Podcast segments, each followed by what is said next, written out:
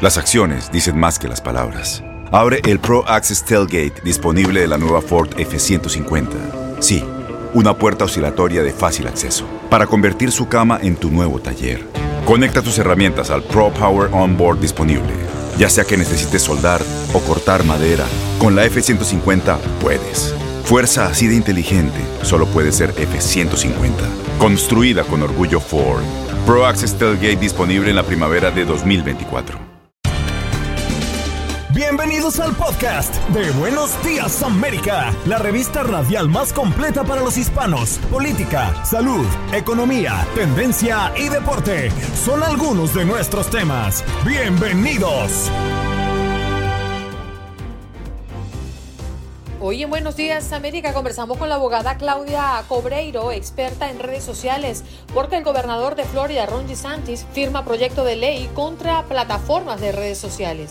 Mientras que Eduardo Moreno, hermano de Liliana Moreno y tío de Daniela Moreno, desaparecidos hace cinco años en la ciudad de Miami, nos habla de su experiencia. A propósito de estas cifras, 600 mil personas desaparecidas por año en los Estados Unidos. Raúl Peimer con sus comentarios como todas las semanas nos trae hoy un caso sumamente interesante y puntual. Víctor Sánchez, periodista y analista de temas en México, gobierno de México rifará propiedades decomisadas a narcotraficantes y con el dinero comprará vacunas contra el COVID-19. Tus mañanas están llenas de energía de la mano de Andreina Gandica y Juan Carlos Aguiar. Aquí, en Buenos Días América, hacemos un recorrido por esos temas que son importantes para ti. Noticias, inmigración, salud, el acontecer diario, las tendencias y por supuesto los deportes. Buenos días América, este programa es tuyo.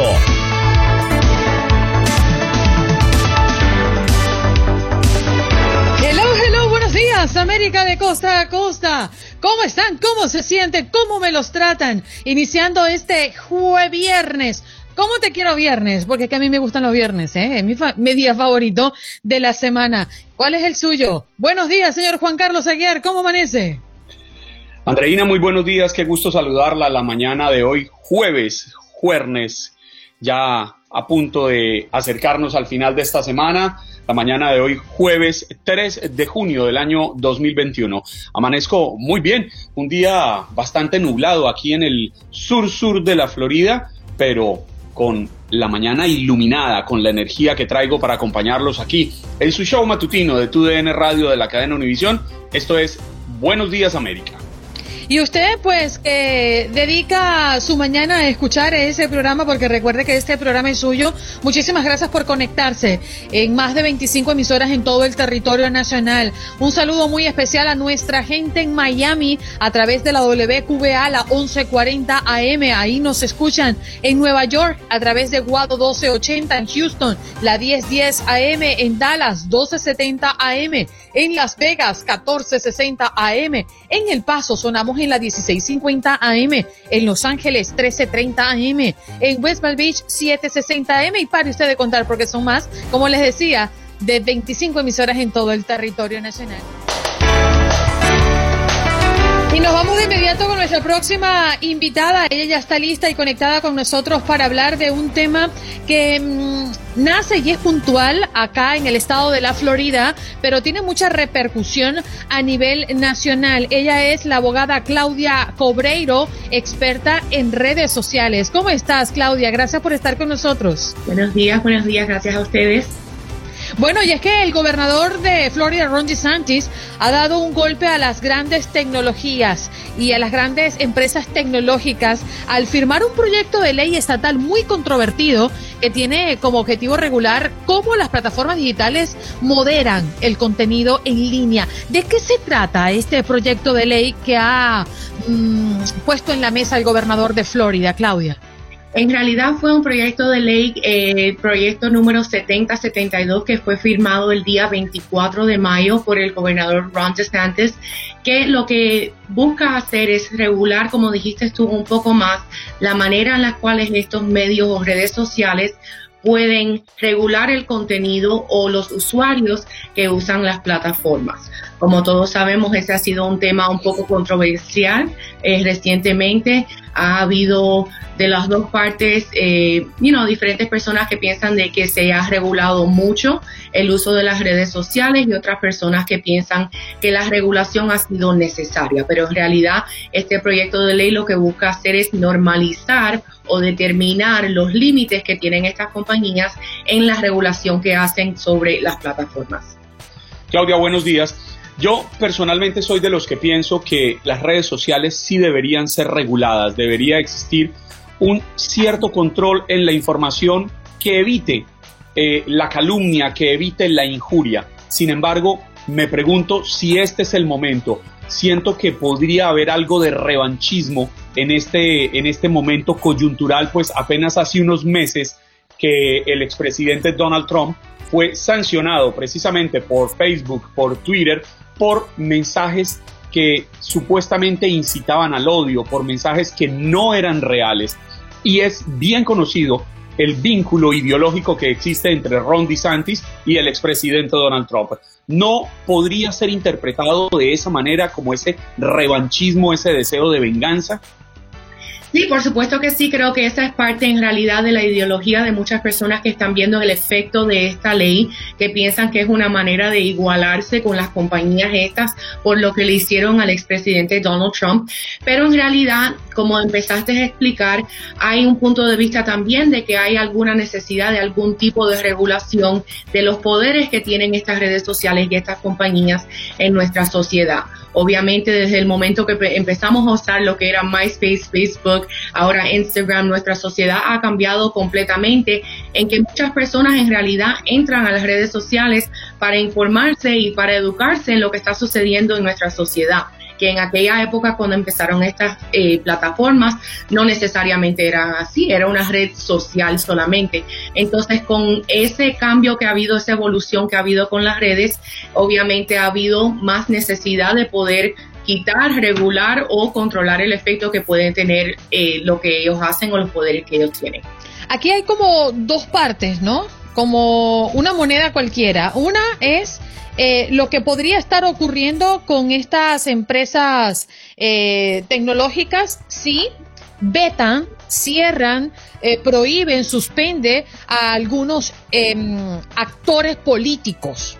Pero por otra parte le da la posibilidad a el usuario de demandar a estas empresas tecnológicas. Un poquito para que sea digerible, Claudia, ¿qué podría estar pasando si esa propuesta llega a término y se convierte en ley? En realidad lo que sucede es que en este momento cuando uno está lidiando con una red social, en realidad no tiene ningún recurso legal en contra de ella o muy limitados los recursos legales que existen.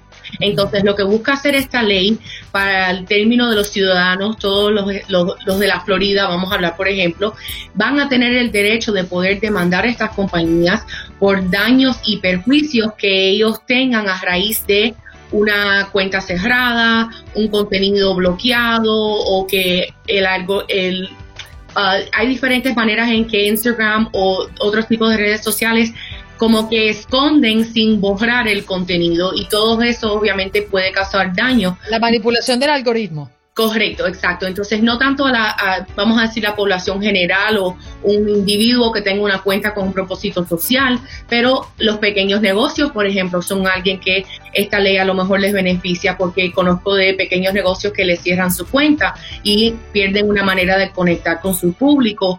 También hay una parte de la ley que específicamente está protegiendo a los políticos del estado de la Florida como tal. Y entonces, para medio que prevenir o a lo mejor sancionar la conducta que ha sucedido en el pasado. Eh, esta ley lo que haría es que le, le, pone una sanción diaria a la compañía que cause la cesación o el cierre de una cuenta de un político. Específicamente las sanciones o la multa que estamos hablando serían multas diarias por cada día que esa cuenta no esté accesible y serían 250 mil dólares por día a un político de un cargo estatal en el estado de la Florida y 25 mil dólares por día a un político con un cargo local, queriendo decir que la tarifa o la suma es bastante elevada. Claudia, pero ¿por qué algunos críticos de la industria tecnológica dicen que la legislación es inconstitucional? Bueno, en realidad porque tenemos este principio de que hay el habla libre, que todo el mundo puede decir lo que quiera y que no puede haber ningún tipo de regulación, pero de la misma manera hay la perspectiva, como hablamos dos lados de todas las monedas, de que estas compañías son compañías privadas y que ellos tienen términos y condiciones que ellos hacen que todos sus usuarios estén de acuerdo con ellas en condición de abrir una cuenta y que esta es la manera de que ellos han decidido básicamente hacer esta industria y, preparar sus plataformas y que uno al tener una cuenta está sujeto a esas condiciones. Entonces, estos son los dos lados de la moneda y porque en este momento dicen que hay desafíos constitucionales a la, ley que están proponiendo. A mí lo que me llama la atención de la, de la ley y lo que me preocupa, Claudia, es que este es un proyecto de ley aprobado en este momento por la firma del gobernador Ron DeSantis. Obviamente le quedan caminos para quienes quieran evitarlo. Sin embargo, proyectos de ley similares han sido aprobados también en estados como Arkansas, Kentucky, Oklahoma y el estado de Utah. Cuando uno ve el mapa de las elecciones del pasado noviembre de 2020, termina encontrando que estos cinco estados fueron estados republicanos, fueron estados que votaron rojo en las elecciones presidenciales y que no están para nada satisfechos con la decisión del país, con una mayoría que eligió a Donald Trump. A eso me refería yo cuando hablaba de la, del, del aire de revanchismo que quedaría en el ambiente. Por eso quiero preguntarle, ¿quiénes se deben regular los grandes, los gigantes tecnológicos o nos debemos regular los usuarios de las redes sociales, entendiendo lo que muchas veces se ha explicado frente a las armas. Una pistola per se no mata, mata es la persona que usa la pistola. Sí, exactamente. Creo que esos son los dos lados de la moneda. En realidad, eh, creo que la razón por la cual las redes sociales o estas industrias, las compañías son ahora las que están siendo reguladas es porque es más fácil regular a una entidad que tiene entonces muchas personas que la usan a tratar de regular individualmente a cada usuario. Entonces creo que esta es una manera más efectiva de tratar de cumplir esa agenda o ese propósito que puede tener el lado republicano en esta instancia, pero eh, creo que sí, que en realidad es, es la analogía exacta que acabas de decir al final del día, los individuos son los que usan o abusan las redes sociales para cumplir su agenda o su propósito. Entonces, en realidad, eh, creo que tiene que ser un, algún tipo de, plan que, venga de los dos lados en realidad o que por lo menos la red social pudiera, si es que hay alguna, alguna ley, por ejemplo, que se está incumpliendo a través del uso de las redes sociales, que entonces la red social pueda buscar una indemnificación o algo así del usuario por los daños que el usuario le, causan a la red. Yo sí estoy de acuerdo con la regulación también y me uno al espíritu que, que, que plantea Juan Carlos pero también los usuarios deben entender, y todos debemos entender, que las redes sociales son eh, empresas privadas. Y que como empresas privadas, primero deben cumplir con la legislación donde se encuentran, número uno. Pero número dos, son libres de manejar su negocio como mejor le parezca. Aunque nos suene muy mal, aunque nos suene discriminatorio, pasan cosas en las redes sociales que quizás los que no manejan a diario eh, estas plataformas no se dan cuenta. Y les voy a poner un ejemplo. Cuando Buenos Días América estaba promocionando en tiempos de, mm, elecciones ciertas entrevistas con políticos, la red social de Facebook nos vetaba y decía, esto no puede ser promocionado porque tenía un nombre o un, nombre de un político, tenía un adjetivo que llevaba a que estábamos hablando de política y ahí nos prohibía promocionar nuestro contenido. No estábamos hablando de soy republicana, soy eh, demócrata, de ningún lado. Pero eso ocurre y hoy por hoy ni Facebook ni Instagram están ofreciendo eh, mayor cantidad de vista y de alcance porque están obligando a los usuarios que paguen para que los demás lo vean. Y eso es lo que viene ¿eh? a futuro con el Facebook y con el Instagram. Para los que no saben, es una empresa privada y pueden hacer lo que quieran. Claudia, muchísimas gracias por estar con nosotros. Gracias a ustedes, que tengan buen día. Allí le escuchaba excelente explicación la de la abogada Claudia Cobreiro, experta en redes sociales. Pues derivando la, el tema del gobernador de Florida, Ron DeSantis, que firma proyecto de ley contra plataformas de redes sociales. bueno, nos vamos ahora sí a nuestro próximo tema. Un tema muy sensible porque según el Centro Nacional de Información sobre Delitos, anualmente se reportan alrededor de 600 mil personas desaparecidas en este país, aunque usted no lo crea. Hoy nos acompaña eh, en este segmento Eduardo Moreno, quien es hermano de Liliana Moreno y tío de Daniela Moreno, desaparecidas hace cinco años en el sur de la Florida. No se ha podido determinar el paradero de Liliana Moreno y su pequeña hija de nueve años, que desaparecieron desde el 30 de mayo del 2016, ya con cinco años desde su desaparición. Muy buenos días, Eduardo. Un abrazo para ti y para toda tu familia. Hola, buenos días. Eh, mm. Toda la mesa de trabajo y a todos los. Quizás este tema para nosotros nos es muy familiar porque nos ubicamos en, en, el sur de la Florida, pero sí, seguramente muchas personas recordarán esta constante búsqueda que se ha realizado desde aquel 30 de mayo. Una noticia que mm, eh, embargó a todo el país, ¿no? Porque retumbó a lo largo y ancho de los Estados Unidos. ¿Cómo han transcurrido estos cinco años y qué más se sabe de lo que ocurrió ese 30 de mayo, Eduardo? Eh, pues eh, con avances no, Eduardo, ¿le puedo pedir un favor? Si puede hablar un poco más duro, que no le estamos escuchando bien. Eh, ok, déjame. Gracias. Ah, desde, el, desde el 30 no hemos sabido nada nuevo. La verdad, seguimos buscando, pero la policía es la que se ha encargado de hacer todo, toda la investigación no tenemos avances, eh, todo lo que ellos tengan no nos no, no, no, lo dicen como familia, porque es como eso es materia de investigación. Ellos tienen que eh, tener esa información y utilizarlo ya cuando tengan un caso sólido y enfrente de un, un, juez. Mm. Entonces, eh, Eduardo, la familia, la familia plena es de Colombia y tú viajaste a los Estados Unidos y luego te quedaste de manera permanente para seguir de cerca esta investigación, ¿cierto? Háblanos un poco de tu caso. Claro que sí. Eh, pues toda mi familia, nosotros somos de Colombia nosotros vivimos y crecimos allá. Eh, mi hermana sí se vino en el 2002, 2001. Eh, ella se volvió ciudadana, tuvo su hija acá y ella era la única que vivía acá. Después de que sucede todo, pues eh, me quedé yo para hacer, digamos, representación de la familia y poder seguir de cerca el caso. Um, hemos intentado todas las búsquedas que hemos podido hacer. Ya ahorita lo que estamos tratando de que la comunidad nos ayude. Cualquier información, cualquier dato que nos puedan eh, dar o que nos puedan comunicar, se los agradeceríamos de todo corazón. La verdad, se sabe, la Florida es muy amplia eh, y siempre se está moviendo cosas. Entonces, cualquier cosa que puedan llegar a encontrar relacionada, se lo agradeceríamos. Eduardo, yo recuerdo muy bien este caso porque como periodista estuve en aquel entonces al frente de esta lamentable noticia y recuerdo que lo último que se supo de su hermana y de su sobrina Daniela, quien apenas tenía nueve años, es que salieron de la casa en compañía de Gustavo Castaño, padre de la pequeña y quien había tenido una relación sentimental con su hermana. Hay una grabación de las cámaras de seguridad que, las, que ven el carro de él por el Turnpike, por esta autopista que surca toda la Florida, en un sentido.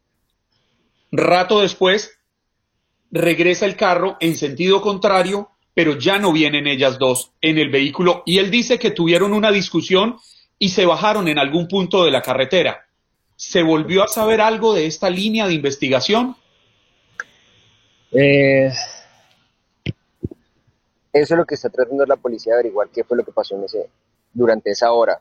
En sí son las dos, eh, en sí no es un video, son unas fotografías que en donde uno cuando sale del turnpike o cuando ingresa al turnpike, siempre toman las cámaras, toman una fotografía frontal y eh, de la parte de atrás del carro. Entonces, en la parte frontal se ve a, a las doce y media, más o menos, alrededor de esa hora, eh, mi hermana, mi sobrina, con Gustavo en la misma camioneta. Él dice que las deja por el lado del lado Kichobi Road, en la altura del Home Depot. Eh, y ya después él se ve en el sentido contrario, ingresando a la Okeechobee Road, a, la Thornton, sin ellas dos. Él dice que fue por una discusión. Eh, no sé si ustedes recuerdan que para ese entonces él tenía unos rasguños en, la, en el brazo y en la cara. Él dice que fue por una discusión, pero mi hermana no es que tenga uñas gruesas, uñas que nunca tuvo uñas largas. Entonces es casi imposible que mi hermana hubiera, lo hubiera intentado dar uñas, a menos de que uno se quisiera defender. Sí, pero ustedes como familia, posterior a la desaparición de su hermana y de su sobrina, tuvieron acercamientos con el señor Castaño, conversaron con él para ver qué tenía que decirles a ustedes. Eh, nosotros hemos intentado hablar, pues más, lo que hemos intentado es más que él muestre la cara en público. Pero aunque hemos hablado con él un par de veces, la historia que él nos cuenta es una historia que es casi, cada vez es una historia diferente, con detalles diferentes. Eh, eh, y su historia es casi como pegada con, con plastilina, por así decirlo. O sea, no, no es una historia congruente en donde uno empieza a decir, ah, no, ¿será que sí? ¿Será que no? O sea, es una historia que él trata como de, de organizar y a moldear a su, a su conveniencia. Entonces no es una historia que yo, yo crea o que sea eh, creíble para nosotros. Mm. Pero eso ya lo determinará la policía. Eduardo, podemos imaginarnos, eh, tú descríbenos mejor la angustia que puede vivir una familia al pasar los días, las semanas, los meses y los años sin saber dónde están sus familiares. Sabemos que hay un caso puntual, el caso de tu padre. ¿Podrías contarnos? Bueno, mi padre falleció hace dos años esperando noticias. Él siempre tuvo la esperanza de volverla a saber eh, con vida eh, y poder disfrutar sus años junto a ellos. Eh, mi padre falleció hace dos años por una enfermedad que se le desarrolló y falleció nosotros seguimos a la espera de poder llevarle esa respuesta a mi padre, aunque ya haya fallecido. Em, la angustia se hace, hay, hay comienzos incertidumbre, no saber qué es lo que haya pasado, no, no, no sabe qué ha sucedido, eh, cómo están, cómo les ha ido, si han comido, si han estado.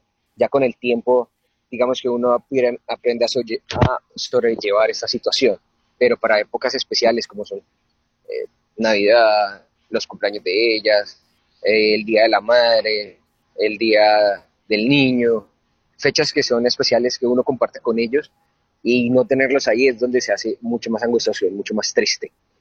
Porque ah, eh, uno tiene el día al día que uno se, se, distrae por un tiempo, pero siempre, siempre hay algo que te recuerda, pero los días como más importantes son esos días como que te pegan más fuerte, que uno dice, no, ¿qué puedo hacer más? Eduardo, Queríamos hacer esta entrevista con usted porque, según el Centro Nacional de Información sobre Delitos, cada año aquí en Estados Unidos se reportan al menos 600 mil personas desaparecidas.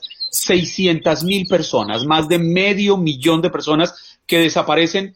Muchas de ellas no se termina sabiendo nada y es la situación de su familia por la desaparición de Liliana, su hermana, de Daniela, su pequeña sobrina.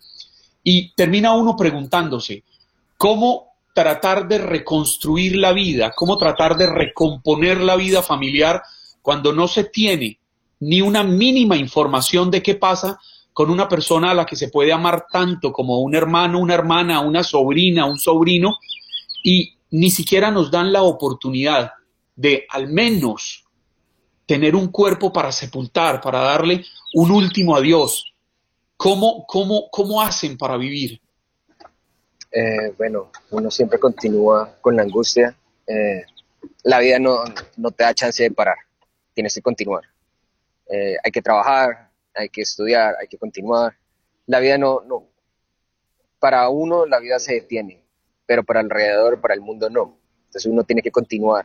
Pero es como, es como un libro que uno está leyendo y tienes una hoja pendiente, entonces uno le voltea un, un bordecito y siempre vuelves para atrás.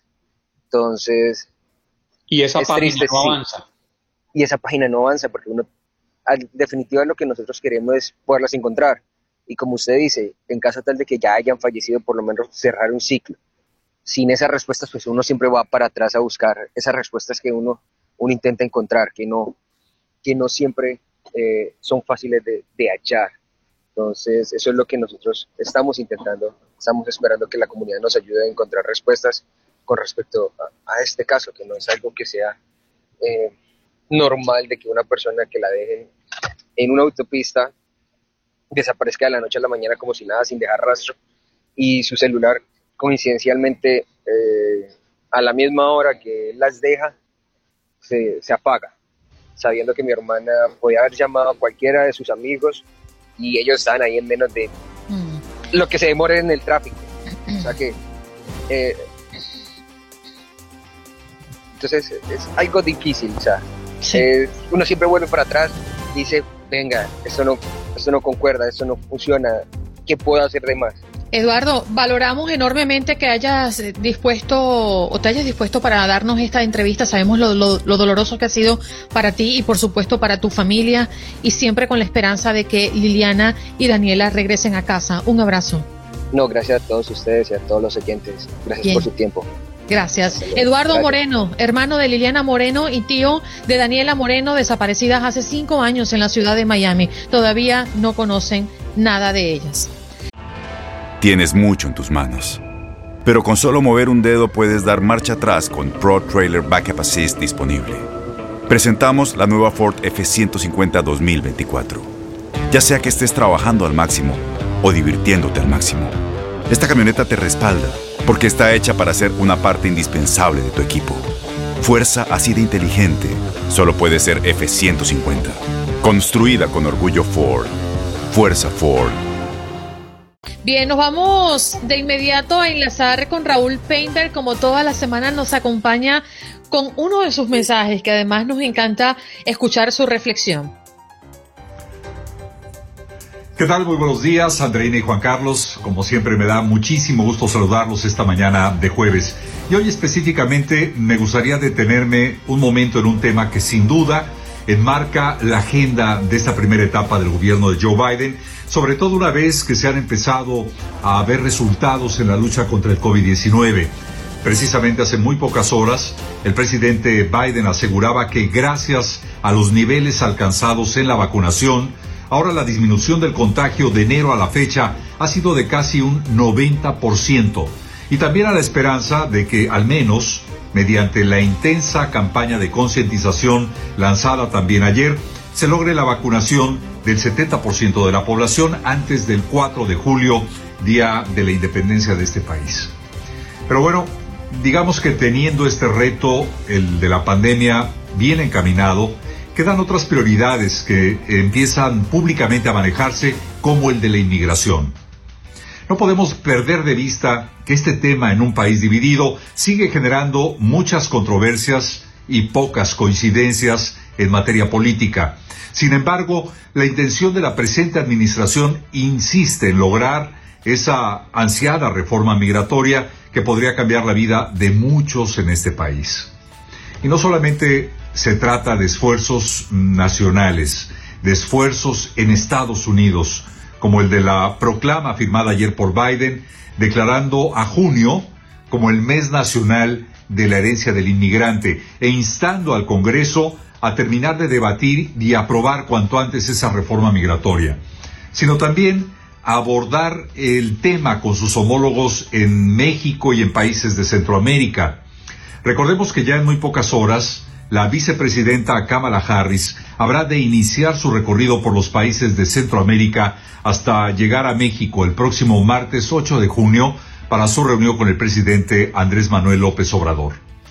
Y dicho por los analistas políticos, más allá de los rumores sobre las agendas, prevalece la intención de abordar y de avanzar en una estrategia compartida para frenar este flujo y brindar oportunidades de desarrollo a los habitantes de estos países que hoy por hoy tienen que buscarse la vida a riesgo de perderla.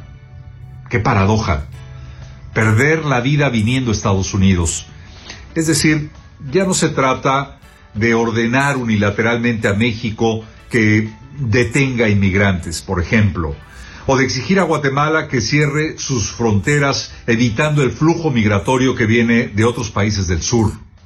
Se trata de abordar un problema de manera conjunta y ese es desde mi punto de vista la mejor manera de tratar esta problemática que incluye también aristas delicadas como el tráfico de humanos e incluso el tráfico de drogas. La proclama de Biden afirma la conocida frase de Estados Unidos es, ha sido y será una nación de inmigrantes, que ha sido premisa de nuestra fundación, se refleja en nuestra constitución y está grabada en la Estatua de la Libertad. Es completamente cierto. Pero también pienso que las posibilidades de sobrevivir con dignidad en nuestros propios países debiera ser una premisa que hoy no tienen los que se tienen que ir dejando todo atrás, empezando por la familia. En mi opinión, el desarrollo regional, o si se quiere continental, con aspectos básicos como seguridad pública, educación, atención médica y generación de empleo, debieran convertirse en la principal herramienta para frenar este flujo. En suma, para que nadie tenga obligadamente que buscarse la vida en otro lado. No tengo duda, con la profundidad que este caso merece, por supuesto, que visto de esta manera, no solamente vamos a lograr frenar el peligro que el inmigrante corre hoy en día para llegar a este país, sino que, sobre todas las cosas, estaremos contribuyendo al desarrollo de todos los pueblos de nuestra región. Andreina y Juan Carlos es mi comentario esta mañana de jueves. Les mando un muy fuerte abrazo y nos veremos por supuesto la próxima semana. Saludos para todos. Gracias Raúl. Tremenda reflexión y un poco más temprano eh, transmitíamos para ustedes un trabajo hecho por nuestros compañeros de Noticias Univisión y escuchábamos allí a viva voz a un niño gritar, no me dejen aquí a las personas que lo llevaron hasta ese punto de la frontera. Y, la verdad es que uno como madre piensa es en el niño, más allá de quién tiene la culpa, quién provocó la situación. Y creo que como instinto uno busca es la manera de cómo a poder ayudar a esos niños que al final no tienen la culpa, no toman decisiones y son tan vulnerables como esa imagen que le dio la vuelta al mundo. Juan Carlos, eh, me imagino que escuchaste y viste ese niño. Eh, a mí, de verdad, me entristeció tanto que me apagó el día cuando escuché esos gritos. De acuerdo, Andreina. Se lo resumo con tres palabras. Desgarra el alma. El clamor de un pequeño inocente ante el total miedo, temor, terror de lo desconocido de enfrentar la soledad y de no saber qué va a pasar con él. Y, es una realidad que lamentablemente se repite más de lo que quisiéramos entender o aceptar. Sí, señor. Bueno, hoy es jueves y como todos los jueves tenemos un adelanto en Buenos Días América. ¡Ay, qué rico! Tomarse en la mañana un cafecito calientico. Baile, baile, Buenos Días América. Ay, el, el doctor me trajo un cafecito a propósito del cafecito y se acordó de mí y me dijo, esta mujer habla mucho allá arriba, así que le voy a dar un cafecito. el de hoy, el de hoy sí es un cafecito, la taza está chiquita. Sí, es un cafecito bien concentradito. Si me lo pone mucho, me altero. Él dijo, va a promocionar su cafecito, llevémosle un cafecito. Tenía que verlo. Ay, tan bello. Bueno, hoy es jueves de cafecito, sí, señor y lo estrenamos todos los jueves a las 6 de la tarde hora del este a través de nuestro podcast Buenos Días América y a través de nuestra cuenta en Facebook Buenos Días AM. ¡Qué maravilla! Y hoy un parcero estará con nosotros en nuestro cafecito. Él es John Alex Castaño, artista, músico, trovador, Así que nos ofreció hasta una trova especial para Buenos Días América. Pero la historia de este muchacho arranca desde muy temprano en la calle. A los 10 años digo me voy de mi casa porque su padrastro lo golpeaba muy duro. Y él entendió que en la música y en la guitarra específicamente iba a encontrar su futuro.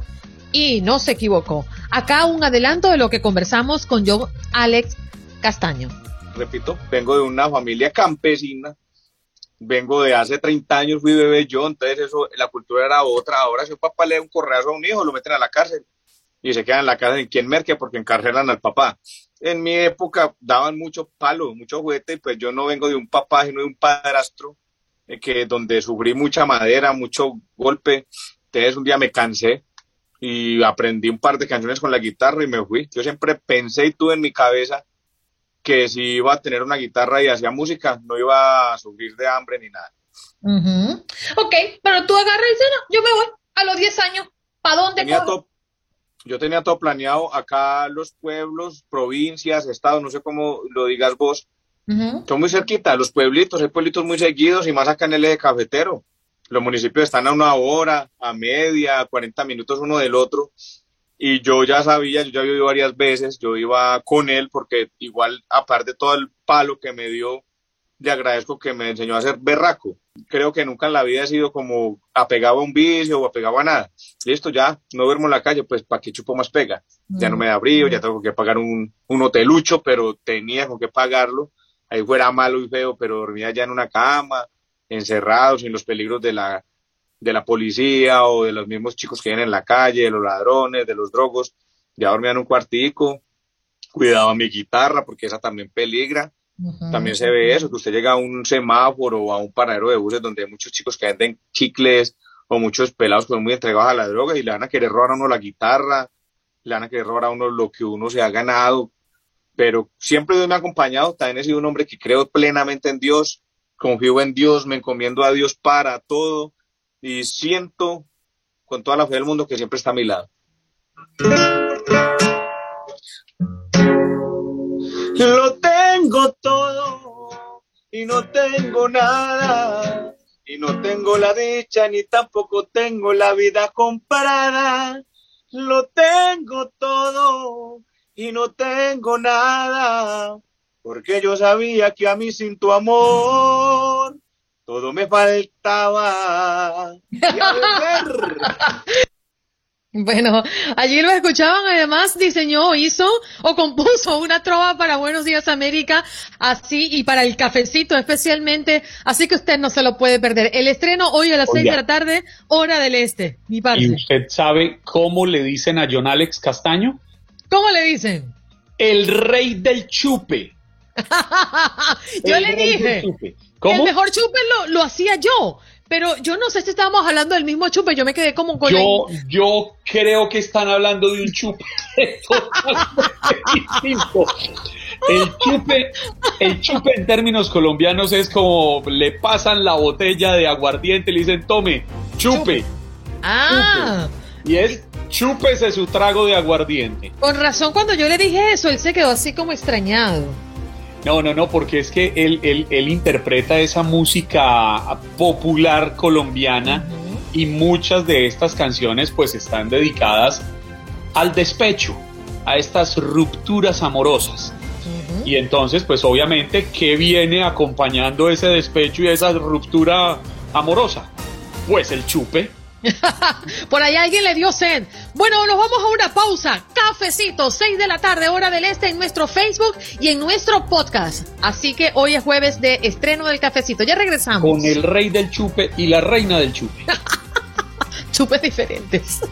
Nos vamos con nuestro próximo invitado y continuamos en México. Y en esta ocasión para conversar con Víctor Sánchez, periodista y analista de temas en México. Gobierno pues rifará propiedades descomisadas a narcotraficantes y con el dinero comprará vacunas contra el COVID-19. ¿Será esta eh, la única intención de la venta de esta mega rifa? Muy buenos días, Víctor. Gracias por estar con nosotros.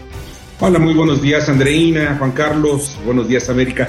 Fíjense que, pues, me parece a mí como un mal chiste al final de cuentas. Oye, rifar eh, la casa del de, Señor de los Cielos, de Amado Carrillo, una del Chapo que vale 3 millones de pesos. En fin, estamos hablando de cantidades que son totalmente insignificantes.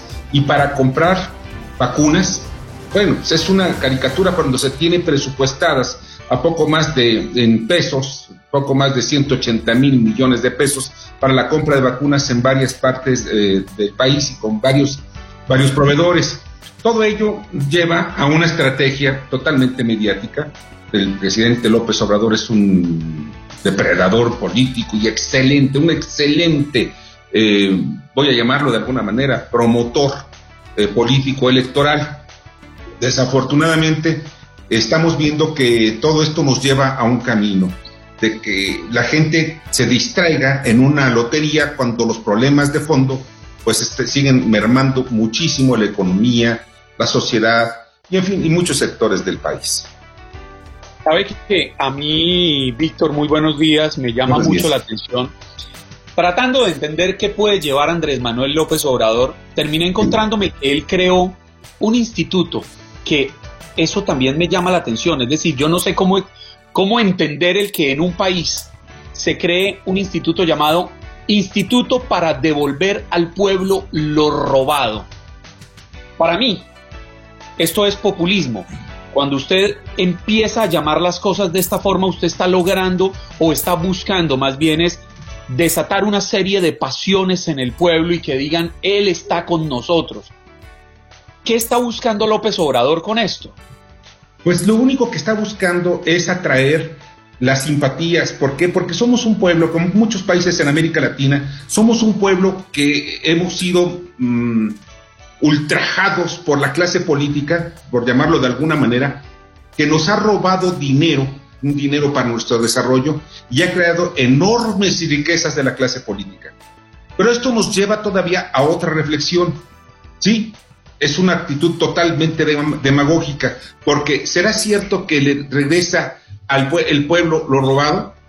Eso es una pregunta que tenemos que hacernos todos.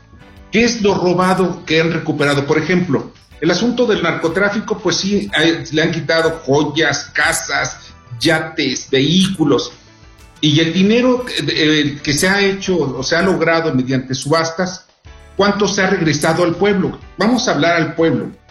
¿Ha regresado, por ejemplo, en bienes y servicios? Definitivamente no. ¿Ha regresado, por ejemplo, en darle medicamentos? Definitivamente no. estamos teniendo carencia de medicamentos en términos generales, pero sobre todo aquellos que van específicamente a enfermedades crónico-degenerativas, pero también aquellas que son muy difíciles de, curar, como son el cáncer, SIDA, etcétera. Todo este tipo de medicamentos no están al alcance de la población en general, de las más pobres.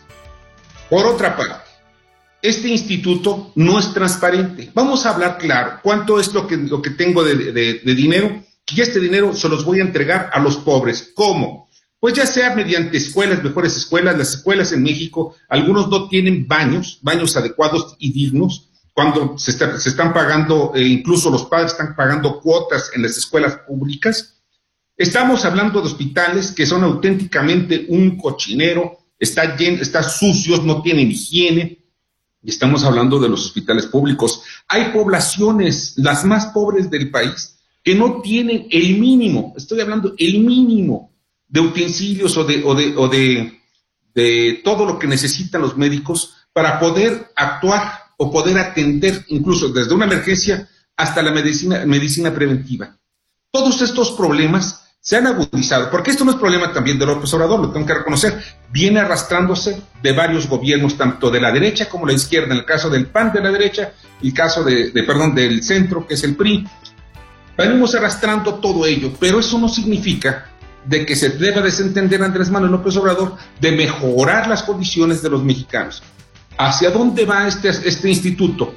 Pues a que no saben qué hacer con tantas cosas que se han robado, si es cierto, que han recuperado, pero son cosas tan baratas como por ejemplo relojes, un reloj, voy a utilizar, no quiero mencionar marcas, pero un reloj muy barato lo venden en mil pesos, o sea, 100 dólares, 50 dólares. Además, además yo me hago una pregunta y quizás usted me puede ayudar a entenderla. ¿Quién le garantiza la seguridad a la persona que se gana la casa que perteneció a Amado Carrillo, que murió hace más de 20 años, o al Chapo Guzmán, cuyo poder todavía existe en México? Nadie. Absolutamente nadie. Porque lo mínimo sería, pues ya me van a dar una casa. Me gané una casa en la lotería, que es la que fue la de Amado Carrillo, en una de las zonas más lujosas de México, este el Pedregal de San Ángel, y esa casa debe estar costando unos 5 millones de dólares.